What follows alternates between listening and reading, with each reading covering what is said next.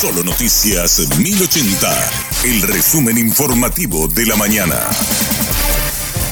Hola, soy Susana Arevalo y este es el resumen informativo de la mañana. El ministro de Economía, Carlos Fernández Valdovinos, adelantó que no subirán los impuestos en los próximos años. El compromiso, señores inversionistas, en Paraguay no van a subir los impuestos de acá para adelante. ¿Para qué? ¿Para qué vamos a subir más impuestos si vamos a seguir gastando de la misma manera? Acá necesitamos hacer una gran reingeniería del gasto público que va a evitar de que sigamos gastando 80 centavos por cada dólar que tenemos en salario. Una reingeniería del gasto público que evite que 200 millones de dólares se esté yendo año a año a la caja fiscal. No podemos siquiera pensar, y a mí personalmente, creo que al presidente también no le da la cara para decirle, páguenos más impuestos, si seguimos desperdiciando los recursos que tiene el Estado de esta manera.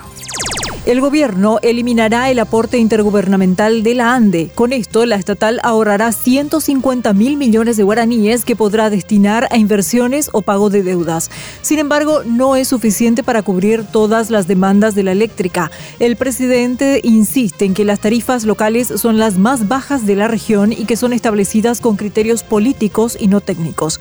Ante esto, plantean una reestructuración tarifaria, especialmente para el sector productivo, explicó Félix Sosa.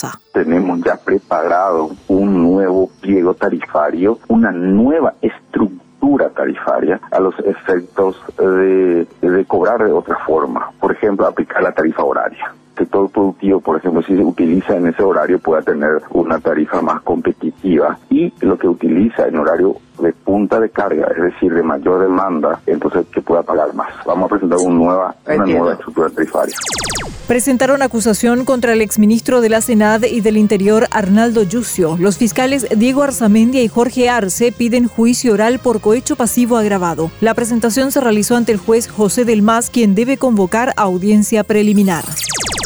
Candidatos a presidentes de Ecuador retomaron sus campañas, pero evitan los actos multitudinarios. Las actividades se limitan a encuentros cerrados con grupos de interés específicos y entrevistas en medios de comunicación. Las propuestas en general se centran ahora en la seguridad, el combate al crimen organizado y el mejoramiento del equipo policial debido a la coyuntura. El niño que fue mordido en la cara por un perro pitbull se recupera favorablemente. Sigue internado en el hospital del trauma, pero ya fuera de cuidados intensivos. La madre, Belén Benítez, explicó que lo sucedido fue un accidente y que cuenta con el apoyo de la familia. Facundo se encuentra en un estado delicado, pero ya estable. en conocimiento, nos está reconociendo a toda la familia, ya pregunta por ciertas personas está delicado, pero bien, con cuidados muy especiales. Pero son accidentes, yo realmente de ese lado no, no le culpo a nadie porque ellos le criaron a mi hijo desde que yo empecé a trabajar. Es un hijo más de ellos, eh, la señora solo tiene hijas y la menor tiene 20 años y mi hijo es el nieto, el sobrino, el mimado. Hasta aquí el resumen informativo de la mañana. Que tengas un excelente resto de jornada. La información del día aquí, en Solo Noticias 1080.